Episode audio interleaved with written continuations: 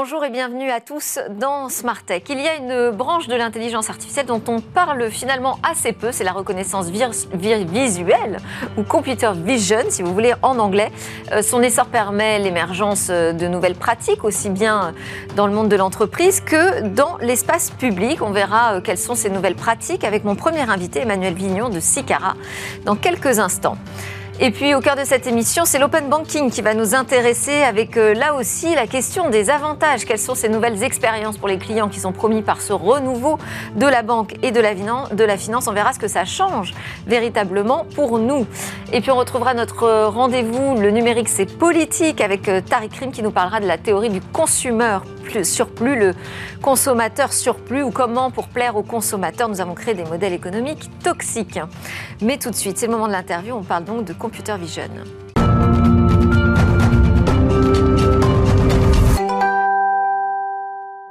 On voit bien que l'essor de l'intelligence artificielle bouleverse pas mal de secteurs. Il y a une branche qui est très intéressante à explorer également, c'est la reconnaissance visuelle. J'ai tellement l'habitude de dire virtuelle, computer vision en anglais. Euh, quelles sont ces nouvelles pratiques qu'autorise cette reconnaissance virtuelle? On va en parler avec mon premier invité. C'est pas forcément un sujet euh, très facile à aborder puisqu'il touche euh, aussi à la reconnaissance faciale qui a été qualifiée de sujet hautement sensible, brûlant même par euh, l'ancien secrétaire d'État au numérique, Cédric O. Bonjour Emmanuel Vignon. Bonjour Delphine. Vous êtes le président de Sicara, donc société de conseil euh, technologique spécialisée dans la data et l'intelligence artificielle, experte en développement de euh, ces solutions de computer vision. Alors comment est-ce que vous arrivez à proposer des développements, des nouveaux services, des nouvelles pratiques autour de cette branche de l'IA sans vous brûler les ailes avec euh, cette question euh, très complexe de la reconnaissance faciale dans la société qui pose des questions euh, démocratiques, de liberté, des questions sociétales. La bonne nouvelle, c'est qu'il y a plein d'autres cas d'usage qui utilisent la computer vision et qui ne reposent pas sur la reconnaissance des personnes et sur l'identification des personnes. Et en fait, chez Sicara, c'est véritablement là-dessus qu'on va se positionner. On ne va pas du tout chercher à, répondre à des besoins sur lesquels on a un enjeu éthique parce que c'est pas notre métier, c'est pas c'est pas c'est pas ce qu'on souhaite faire. Alors oui, enfin en même temps, dès qu'on parle d'intelligence artificielle, à un moment, il faut qu'on parle d'éthique. Oui, mais c'est en fait, tout dépend de la décision que prend le système. En fait, je pense qu'il y, a, un enjeu, effectivement, il y, a beaucoup de sujets qui tournent autour de l'éthique, mais il y a aussi beaucoup de cas d'usage de l'intelligence artificielle qui ne posent pas de problème d'éthique. Quand il faut reconnaître euh, sur un plateau repas si vous avez des carottes râpées ou un poulet basquez, j'ai pas de problème d'éthique en fait, euh, dans la, capacité que va avoir le système à reconnaître ça. Quand je suis euh, dans une, chez un acteur qui produit des, des, des, plaques de verre et qu'il faut détecter des défauts à la sortie de l'usine pour augmenter la qualité du produit fini, je pose pas de problème d'éthique. Et c'est surtout sur ces cas d'usage-là qu'on va réussir à trouver des choses qui sont importantes de valeur et de Vous nous donnez un aperçu à peu près. Donnez-nous des exemples très concrets de, produits qui sont conçus aujourd'hui, qui fonctionnent avec la computer vision. Alors je vous prends, je prends le premier exemple à l'histoire des carottes râpées et du poulet basquez. Vous allez à la cantine, vous prenez des carottes râpées, un poulet basquez. Oui. Et euh, ce qui est capable de faire notre système, c'est de prendre en photo le plateau et de détecter qu'il y a bien un, des carottes râpées et un poulet basket. Alors quel est l'avantage et l'intérêt Alors l'intérêt, c'est que ça fluidifie énormément le, le, bah, le, le, passage, le temps de passage des convives euh, dans le restaurant. C'est-à-dire que vous n'avez pas une personne qui est immobilisée pendant de, voilà, de midi à 14 heures euh, pour euh, facturer les plateaux repas. Cette personne Donc ça permet la facturation automatique? Ça permet la facturation automatique. Et à ce moment-là, les personnes peuvent être beaucoup plus présentes pour les convives s'il manque des couverts, s'il manque du pain, s'il faut faire un, réapprovisionnement au niveau des étalages.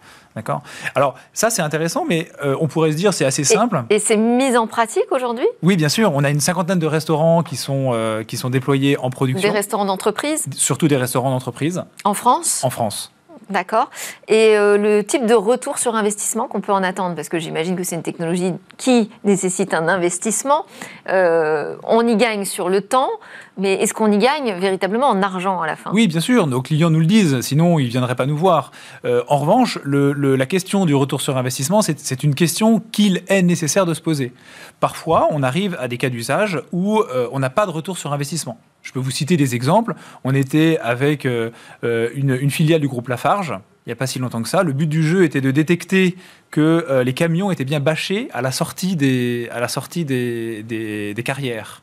Bon, en vrai, soit j'ai un système qui existe déjà et que je peux brancher directement et à ce moment-là, ça marche. Euh, mais on a considéré que ça, ça ne justifiait pas, enfin que le, le- le- le retour sur investissement n'était pas là pour construire quelque chose from scratch. C'est aussi ça notre métier, Ouais. c'est-à-dire d'accompagner les clients dans le, le retour sur investissement et de pas forcément faire euh, la solution si jamais j'ai pas le retour sur investissement attendu. Donc vous dites que c'est très mesurable.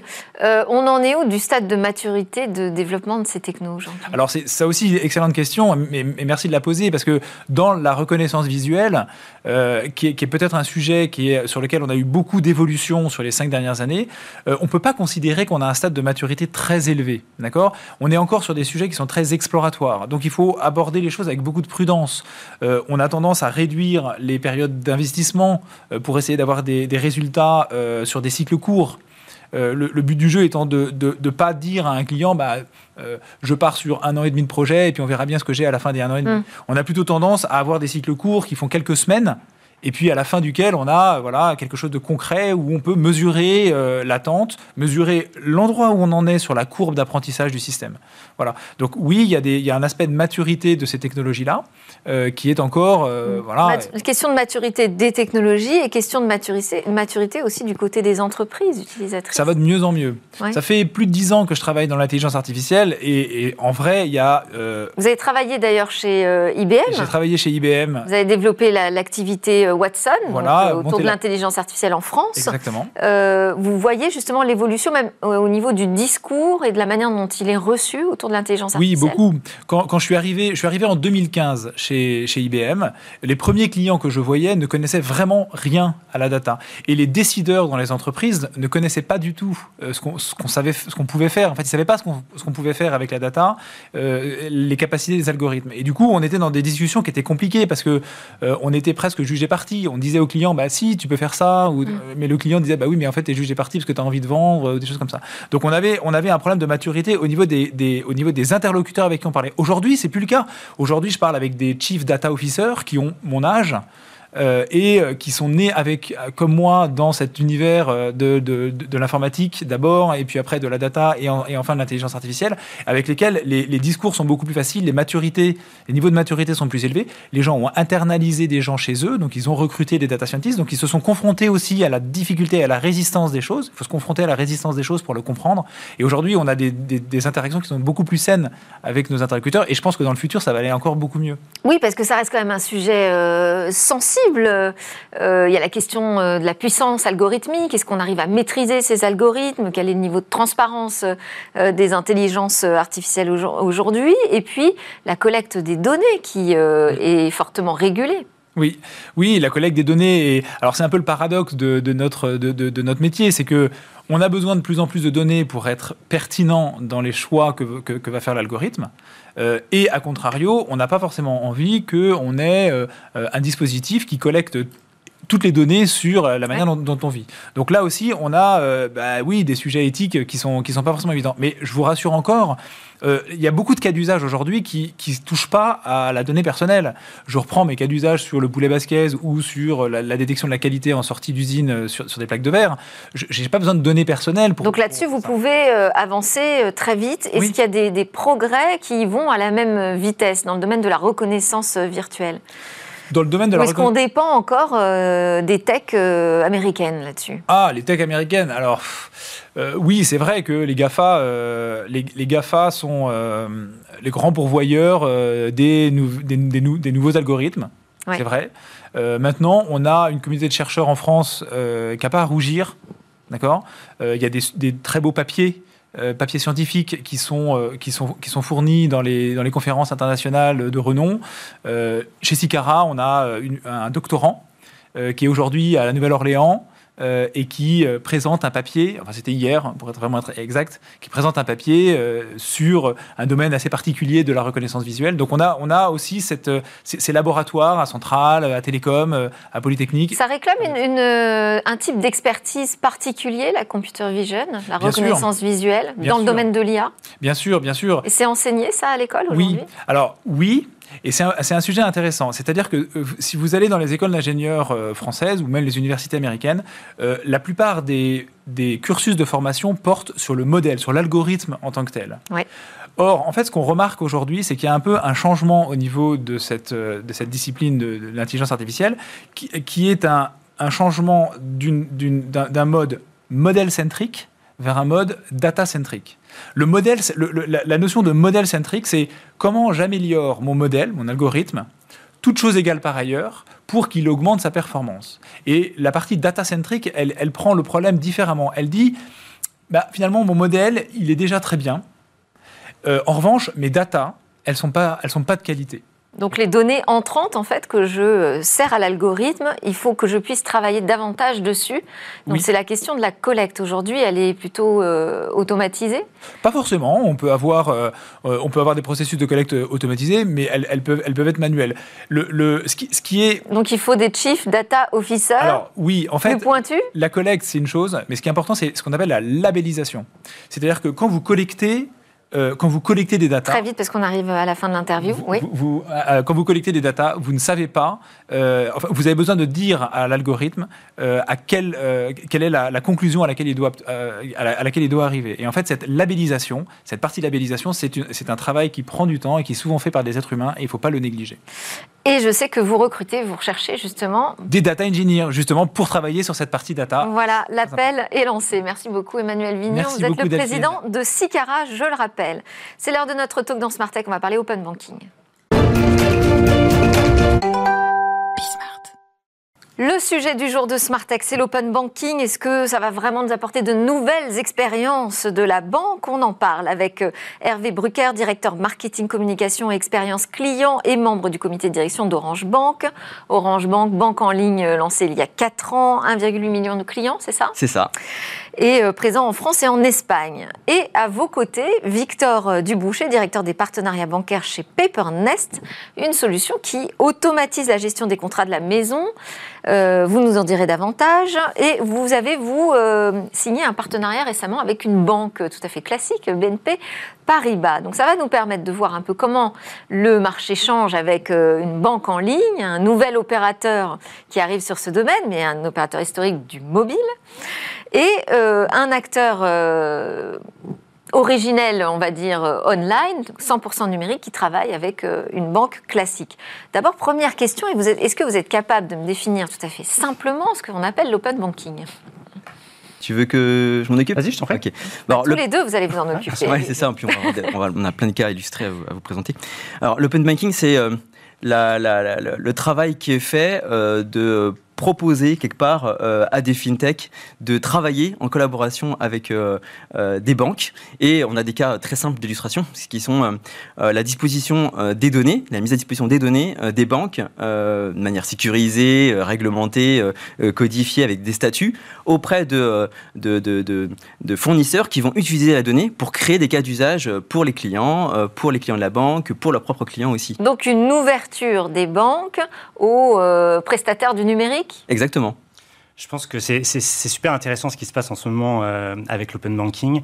On, a, euh, on avait depuis quelques années donc, des banques assez réticentes justement à ouvrir euh, les données financières de leurs clients pour les raisons qu'on peut comprendre. Et depuis quelques années avec DSP2, on s'aperçoit que les Donc banques... La directive européenne hein, sur la protection des transactions Oui, c'est ça. Qui permet en fait aux, aux banques euh, d'ouvrir euh, les certaines données de leurs clients, notamment les données de transactions, les montants, les fournisseurs, euh, vont permettre en fait de transmettre ces informations, de les partager avec des acteurs tiers.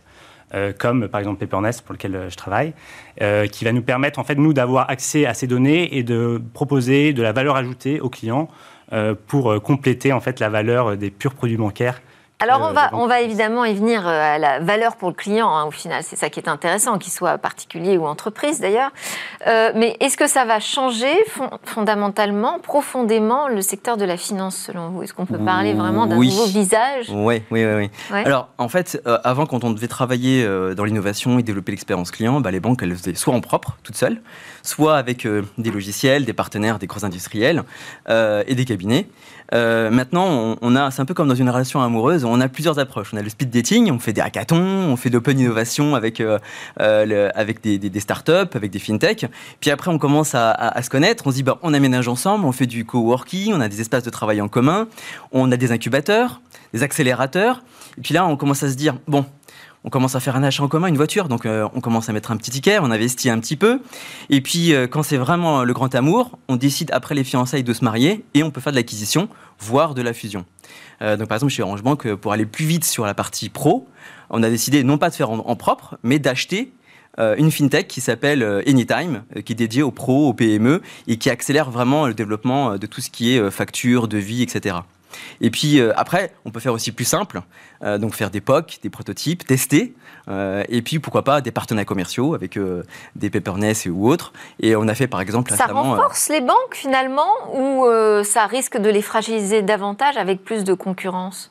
Alors, nous, enfin, en tant, en tant que Peperness, forcément, on est convaincu qu'avoir une banque qui crée un écosystème d'acteurs autour de la banque qui vont pouvoir répondre à chaque moment de vie des clients pour des besoins bien spécifiques. Ça renforce la valeur, euh, la proposition de valeur des banques, bien sûr, puisque en fait la banque ne va pas avoir à développer en interne des solutions coûteuses, mettre beaucoup d'investissements euh, technologiques euh, dans des process lourds, dans des roadmaps IT qu'on sait longues et pénibles pour les banques, et va pouvoir à la place s'entourer d'acteurs agiles, flexibles, innovants, qui vont pouvoir leur permettre, comme Pepernest par exemple, de faire des, réductions de factures sur la dépense du logement et donc de répondre à des besoins bien spécifiques euh, euh, du client euh, des banques. Alors, expliquez-nous justement comment ça fonctionne votre, votre service et, en quoi ça, ça crée un nouveau service pour la banque? Oui, bien sûr. Alors, Pepernest, c'est une solution gratuite pour les particuliers qui permet de centraliser l'ensemble de votre dépense du logement, donc Internet, énergie, gaz, électricité, mobile, etc., sur notre plateforme unique, dans le but de comparer, résilier et souscrire euh, des nouvelles offres plus intéressantes pour le client. comment je fais alors je, Alors, très je vous mets en contact avec mes prestataires Oui, alors juste pour, euh, pour finir la petite explication, donc on fait cette plateforme unique dans laquelle vous pouvez centraliser l'ensemble de vos contrats. Et dans ce contexte-là, en fait, nous, on travaille en particulier avec euh, les banques qui vont être prescripteurs de notre service. Très concrètement, on va se brancher en fait sur les données transactionnelles des clients des banques éplucher leurs différentes dépenses, euh, électricité, gaz, etc., etc., et leur dire ici, tu peux faire a priori une économie de temps. Si tu es intéressé. Donc c'est à partir en fait des prélèvements automatiques ou des euh, prélèvements d'ailleurs pas automatisés euh, que vous constatez sur le compte d'un individu que vous pouvez lui proposer de faire des économies, de changer de prestataire. Exactement. Nous on va être capable en faisant tourner notre algorithme sur les, les différentes dépenses de regarder le montant, le fournisseur, la récurrence des paiements et de pouvoir proposer une estimation des économies que le client peut faire. Ensuite, et c'est ça vraiment la valeur ajoutée de PaperNest, c'est que le client, s'il est intéressé, va pouvoir affiner cette estimation en renseignant d'autres informations, notamment ses données de logement, et pouvoir switcher vers des offres plus intéressantes en quelques clics directement sur PaperNest. Donc là, vous nous avez dit, euh, c'est véritablement un nouveau service euh, qui euh, n'était pas jusqu'ici proposé par les banques, et vous nous avez dit c'est un service gratuit à partir de quand euh, l'open banking, les, nouveaux services euh, de ces banques en ligne vont euh, rapporter de la valeur sonnante et trébuchante? Parce que finalement, dans le numérique, le modèle, c'est le gratuit. Est-ce qu'on ne voit pas les prix chuter de plus en plus dans le domaine? Bah, Moi, je prends un autre exemple de partenariat open banking entre une banque et puis une fintech, où c'est un rapport win-win, c'est gagnant-gagnant pour la fintech, pour le client aussi, et puis pour la banque. par exemple, nous, on a, on a choisi de faire un partenariat, une alliance avec United, qui est un expert du, digital sur la partie crédit. Euh, comment ça va se passer? Donc dès cet été, on va avoir une nouvelle offre refondue complètement pour euh, souscrire un crédit chez Orange Bank. Euh, donc avant, je mettais 5 jours pour demander un crédit.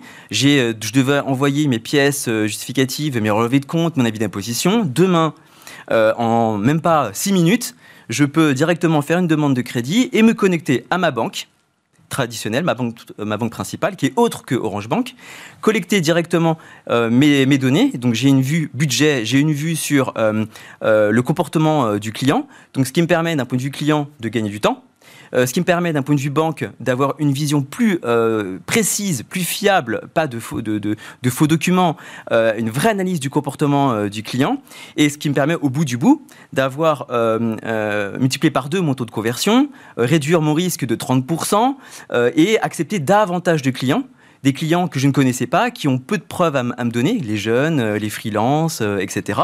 Et quand j'analyse toutes ces données-là, eh ben, le client il se retrouve gagnant parce qu'il euh, il peut accéder des crédits avec euh, un risque euh, qui est bien mesuré et un taux préférentiel. La banque, elle gagne plus de business puisqu'elle elle, elle autorise plus de, de, clients à venir et devenir clients chez elle. Et puis la fintech qui fournit ces services-là est commissionnée par rapport aux ventes qui sont réalisées derrière. Donc c'est vraiment gagnant-gagnant pour tout Donc le monde. ce que vous me dites, c'est qu'on n'est pas forcément coincé dans, dans, dans, ce modèle de la gratuité. Euh, je pense que le, le modèle. On peut trouver de nouveaux modèles économiques. Le, le, modèle de la gratuité, en tout cas pour Papernet, il est essentiel. C'est euh, garantir au client euh, que gratuitement, il va pouvoir évaluer ses factures, centraliser l'ensemble de ses contrats et potentiellement faire des économies importantes, euh, plusieurs centaines d'euros par an, et aussi gagner des longues heures de démarches administratives. Je pense que l'apport pour la banque, au-delà de la rémunération euh, nette, c'est de pouvoir apporter un service qui va apporter plus de satisfaction à ses clients et euh, puisqu'on sait que la satisfaction client, c'est un sujet euh, cœur pour, euh, pour, pour, les banques, et puis un service qui va permettre d'attirer des nouveaux clients. Sujet pas facile, les relations entre les banques et leurs clients. Hein. Exactement. Non. Et on, on s'aperçoit que notamment le, le, Net Promoter Score, donc euh, l'indice qui permet de calculer la satisfaction euh, client chez les banques, euh, est, est, un vrai sujet sur lequel toutes les banques travaillent aujourd'hui. Comment elles peuvent demain améliorer leur Net Promoter Score? Un des leviers, c'est de s'entourer justement de différents acteurs qui vont apporter plus de valeur à leurs clients en dehors du champ traditionnel d'action des C'est de la fidélisation finalement, dans un Exactement. monde plus concurrentiel. Après, il ne faut pas se leurrer, hein. enfin, euh, les, les, fintechs sont aussi considérés comme des concurrents. Hein. Donc, Absolument, c'est pour ça que je dis c'est dans un monde de plus en plus concurrentiel. En voilà. même temps, on essaye de proposer de la fidélisation. Voilà, c'est pour ça qu'on a vu certaines banques, par exemple, euh, bah, préféraient acheter euh, la fintech, euh, l'absorber directement. Donc, c'était le cas de grandes banques qui ont absorbé des banques en ligne, même, hein, qui ont absorbé des solutions d'agrégation de comptes, par exemple, euh, ou des partenaires qui gèrent la, la personnalisation des comptes, ce qu'on appelle PFM, Personal Finance Management. D'autres banques ont choisi d'acheter des néobanques qui restent à côté, qu'ils laissent autonome hein, ou juste un ticket. Donc, mais donc en fait, on a quand même ce rapport de force où on a besoin de cet écosystème parce que ce qu'on va chercher dans une fintech, c'est la sérénité, c'est l'agilité, c'est le côté focus client.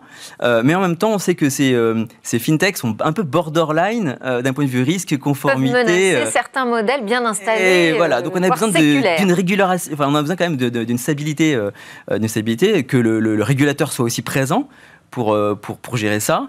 Euh, on a besoin aussi de conditions qui soient technologiques fiables. On a vu avec la DSP2 qu'il y a eu beaucoup de problèmes quand même avec, euh, ouais. avec les, les, les, nos partenaires, euh, ne serait-ce que l'API qui n'était pas forcément de qualité, euh, la bonne foi, la mauvaise foi par, dans, dans, les, différentes, dans les différents échanges. Euh, donc c'est pas facile, c'est pas facile. Alors, vous, vous avez travaillé chez Bain et compagnie. Exactement. Vous avez ouais. fait du conseil en stratégie. Vous avez travaillé auprès des banques à ce moment-là?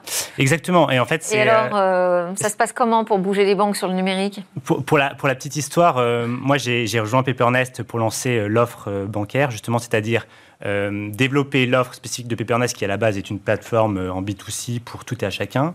Euh, et j'ai décidé de rejoindre Pepernest pour lancer cette offre à destination des banques justement parce que je me suis euh, aperçu lors de mes missions euh, en conseil en stratégie pour les banques qu'il y avait un vrai sujet sur la satisfaction client.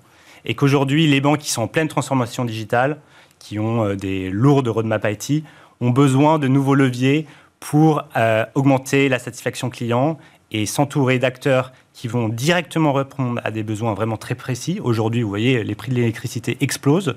Comment un conseiller bancaire va pouvoir accompagner son client là-dessus? Très concrètement en lui Ça change un peu le métier du conseiller bancaire, en l'occurrence. Justement, le conseiller bancaire là. va pouvoir en fait euh, se accompagner l'ensemble de ses clients sur les différents moments de vie. Non simplement en lui proposant un crédit IMO, euh, une assurance mmh. vie, etc., mais en lui disant, en étant prescripteur, et dire Ok, tu as des dépenses d'électricité, d'internet, box mobile qui explosent, je te prescris d'aller voir Pepernest. Et ce qui est très fort, c'est que les clients ont confiance dans leur banque en général, donc, on, elles capitalisent sur cette confiance pour prescrire des services dans lesquels elles croient et qui vont apporter vraiment de la valeur ajoutée pour leurs clients. Je vais vous parler aussi de votre passé à vous, puisque vous étiez chez Carrefour en charge du digital et des offres bancaires. Dans ce domaine donc de plus en plus concurrentiel, euh, où sont les principaux concurrents de la banque? Alors, en Vous fait, allez me dire chez les opérateurs mobiles. Bah, en fait, c'est vrai qu'on pense beaucoup aux fintech, on pense beaucoup aux nouveaux arrivants, on pense à ceux qui viennent des, des, du retail, donc le, les, les, carrefours qui ont lancé leur propre activité bancaire. Mais là, c'était euh, il, y a, dans les années 80, hein, avec la première carte de fidélité, avec les Oui, mais ce sont les grandes enseignes de consommation et donc euh, voilà, bien on, placées a priori. C'est ça, voilà. Et puis à chaque fois qu'on a un, un, gros retailer, on a aussi euh, la petite filiale financière qui est là aussi pour équiper en, en carte de crédit, en solution financière. Mais en fait, le, le, le vrai défi qu'on a aujourd'hui, en termes de banque, c'est soit se diversifier, soit se concentrer sur ce qu'on sait faire. Donc il y a plusieurs stratégies derrière. Il y a même des banques en ligne qui font de la, des marketplaces. Mais, et après, on regarde les fintechs euh, avec beaucoup d'attention. C'est aussi euh, nos partenaires dans l'écosystème. C'est aussi des concurrents directs ou indirects. Mais le vrai, euh, le, le, vrai défi, c'est pas eux. Hein. hein c'est les GAFAM. C'est eux qui sont derrière tous ces sujets-là. Donc déjà, depuis le début, chez Carrefour, on, identifiait de loin. On se disait Apple avec Apple Pay, Google Pay. Ils viennent des intermédiaires. Tous ces nouveaux usages sur le paiement mobile, ils viennent en fait des GAFAM. Hein. C'est ça. Des intermédiations. On le voit derrière. Et ce qui, ce qui nous a, ce qui nous, nous pend au nez, c'est un peu comme ce qui s'est passé avec le, le tourisme derrière avec les voyagistes, euh, les bookings, enfin les hôtels qui sont obligés de travailler avec les bookings. Voilà, donc c'est ça qui va se passer aussi. Euh, c'est aussi pour cette raison, je, pense que les, banques aujourd'hui n'ont pas le choix que d'embrasser euh, vraiment l'open banking, puisque c'est finalement un de leurs seuls leviers pour aller en concurrence versus des acteurs comme les GAFA qui ont accès à toutes les données des clients, qui les commercialisent. Mais l'open banking, ça veut dire s'ouvrir aussi à eux Alors, par exemple, chez, chez Orange Bank, très tôt, on a choisi d'ouvrir et de proposer Apple Pay parce que que ça fait, on sait que ça fait partie des demandes. Comment voilà, aujourd'hui C'est une demande des clients, donc il faut les accompagner. Euh, la DSP2, c'était un peu un mariage forcé entre le, le, le, le mariage, enfin, entre les, les fintechs et puis euh, et puis les banques, mais on a on est obligé pour aller plus vite, euh, pour accélérer, pour répondre aux besoins des clients, de se de, de, se doter d'un écosystème technologique de partenaires qui sont à la pointe dans leur domaine. et aujourd'hui, on peut plus se passer dans la publicité, dans la, recherche. au quotidien, j'utilise mon, mon navigateur GPS et je peux pas me passer des GAFAM. Enfin voilà, donc c'est un peu compliqué. Ils sont dans notre quotidien, il faut faire avec. Euh, maintenant, il faut savoir les utiliser de manière intelligente et puis, euh, et puis trouver un écosystème aussi européen. Il y a des initiatives qui sont, euh, qui sont lancées pour faire en sorte qu'on soit un peu plus indépendant. C'est là où les banques peuvent peut-être aider cet écosystème à se solidifier en Europe. Est-ce qu'elles jouent bien ce rôle-là? Alors, je pense que les banques, bien sûr, essayent de jouer ce rôle-là, euh, de, de, construire euh, chacun leur propre, euh, leur propre écosystème. Et c'est vraiment la tendance qu'on voit. Hein. Bruckert disait que le mariage était un peu forcé quand même hein, avec les fintechs, on sait. C'est un, mariage forcé, mais en même temps, c'est un mariage qui va bénéficier à tout le monde. Et, mais est-ce qu'aujourd'hui, c'est plus simple quand même de, de travailler avec les banques? Est-ce qu'elles ont conscience qu'elles doivent soutenir cet écosystème? Non. Mais franchement, pour parler avec mes pères, tout le monde a conscience de ça. Donc, on travaille sur la qualité des API qui sont fournis. On, joue le jeu parce qu'on n'a pas le choix et parce que c'est dans l'intérêt du client au bout du bout. Euh, donc, donc, du coup, on, on, répond à cet enjeu-là globalement dans l'intérêt final du client qui nous le rendra bien à un moment donné. Euh, et donc c'est cet écosystème, cet équilibre à trouver entre innovation, sécurité, confiance, équilibre euh, des jeux financiers entre les partenaires externes, les GAFAM et les fintechs qui fait que ça, va, ça, ça peut marcher. On n'a pas le choix. Et la régulation permet de faire tout ce qu'on a envie de faire aujourd'hui en France pour euh, bouger cette banque? Euh, Aujourd'hui, je pense qu'il y, a des vrais sujets sur la, régulation et, euh, et on, pourrait en, on, pourrait en, parler longuement. on peut en parler un peu quand même. Ça, ne va pas assez vite, en fait, concrètement. les, usages des clients sont en avance. la réaction des banques sont juste après, et après viennent la régulation, les, les, systèmes. Sur quoi ça bloque? Qu'est-ce qu'aujourd'hui vous ne pouvez pas proposer? Je pense qu'aujourd'hui, euh, nous, ce qu'on peut déjà profiter, c'est d'avoir récupéré, comme je vous disais, de se brancher sur les données de transaction euh, des clients et récupérer déjà des informations cruciales qui nous permettent d'apporter de la vraie valeur. Demain, on pourrait imaginer d'élargir le, le, nombre et le type de données qui peuvent être transmises aux acteurs tiers pour apporter encore plus de valeur plus facilement, mais tout cela forcément dans un cadre législatif qui doit être bien fixé et bien net. Mais si vous avez pu le faire sur certaines données, pourquoi pas sur d'autres? Bah, En fait, il faut rappeler l'histoire. Euh, donc ça a commencé avec euh, l'open banking, ça a commencé quelque part avec la DSP2, c'est sur la partie paiement uniquement. Si je veux élargir avec les offres d'assurance, les offres d'épargne derrière, bah, il faut le réglementer, comme on l'a fait pour la partie paiement. Ça n'existe pas encore. Donc ce qu'on appelle un peu l'open finance. Et ensuite, après l'open finance, il y a la smart data, l'open data. Et là, c'est tous les cas d'usage nouveaux à développer, à créer. Euh, un coffre-fort électronique, euh, les services publics aussi, pouvoir euh, étudier mes prestations sociales, l'énergie, les transports, élargir à tous les secteurs et en faire quelque chose de commun. Et le client, lui, il a plus qu'à dire OK, j'accepte de partager mes données parce que j'ai un retour d'expérience client, parce que j'ai des nouveaux services, parce que on me le rendra bien en termes d'économie, en termes d'expérience client. Donc euh, l'étape euh, après l'open banking, c'est le smart data dans la finance. Merci beaucoup à tous les deux, Victor Duboucher, directeur des partenariats bancaires chez Papernest, et Hervé Brucker, directeur marketing expérience client chez Orange Bank. Merci, beaucoup. pour vos enseignements. On va continuer à parler de la donnée et de modèles économiques sous un angle plus politique avec Tariq Krim dans quelques instants.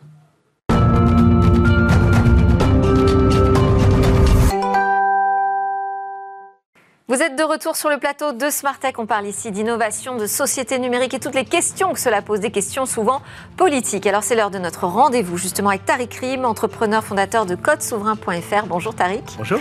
Euh, CodeSouverain.fr, nouvel espace, euh, nouvel espace de réflexion sur ces questions de souveraineté, mais pas seulement plus largement de géopolitique et d'avenir du net finalement.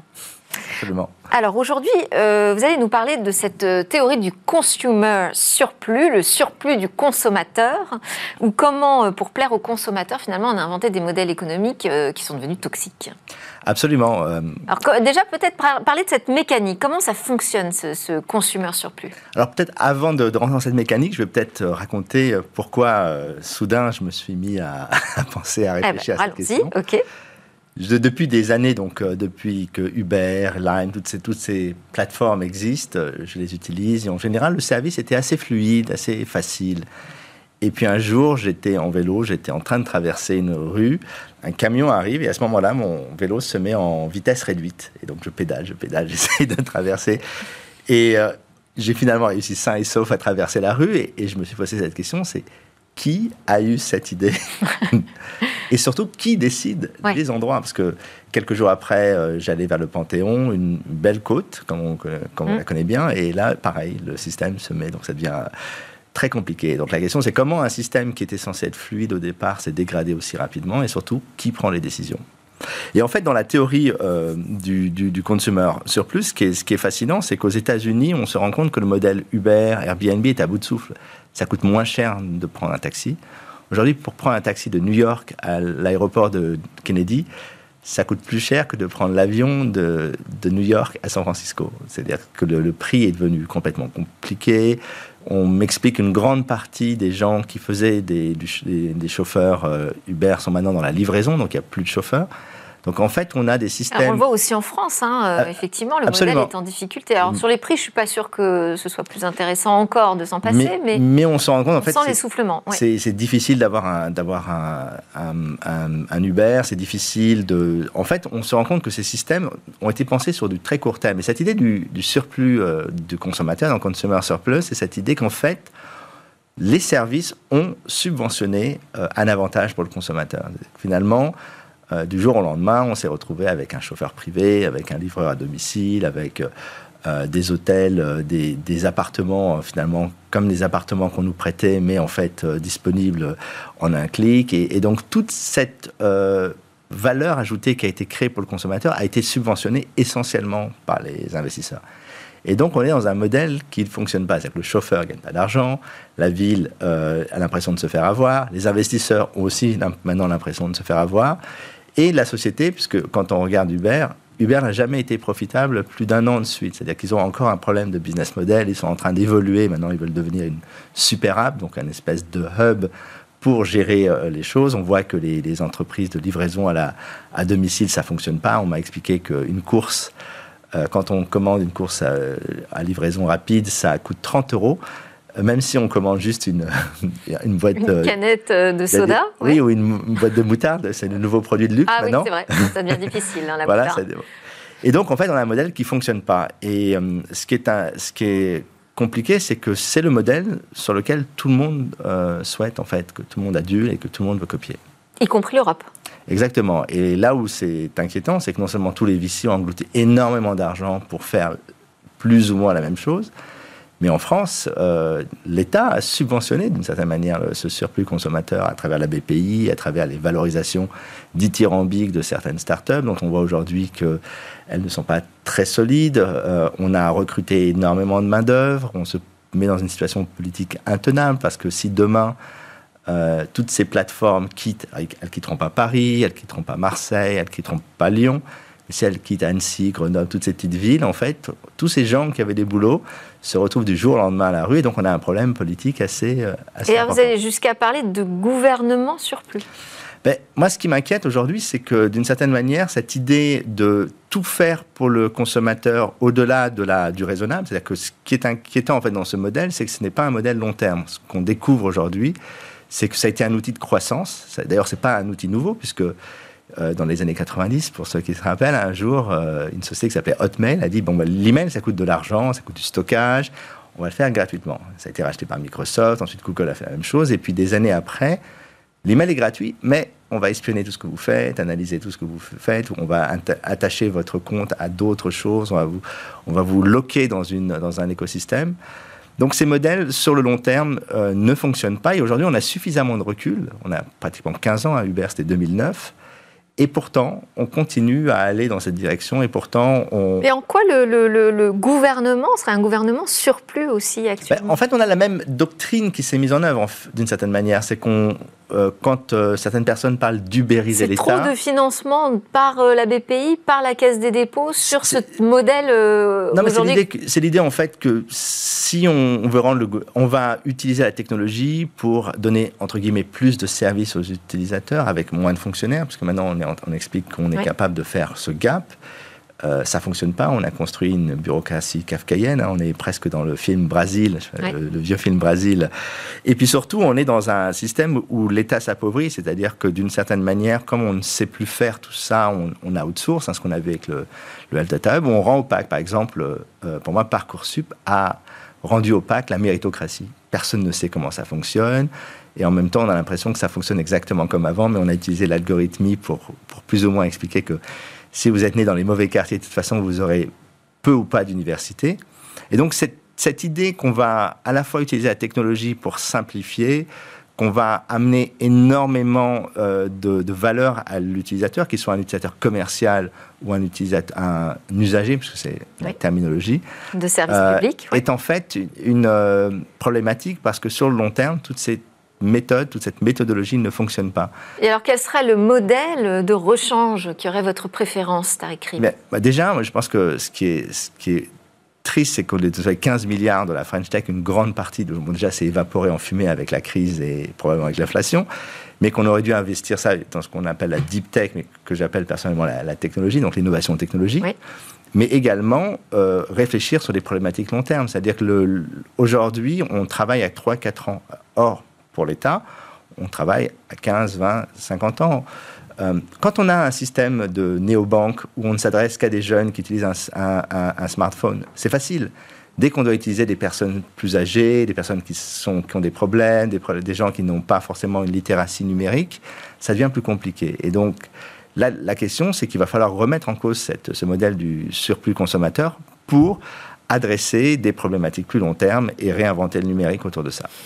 Merci beaucoup Tariq Rim, fondateur de codesouverain.fr où on peut poursuivre la réflexion avec vous. C'était Smartech. Merci à tous de nous avoir suivis, de nous suivre fidèlement en podcast, en replay sur les réseaux sociaux et puis évidemment à 11h on est en direct sur la chaîne Bismart tous les matins. À demain.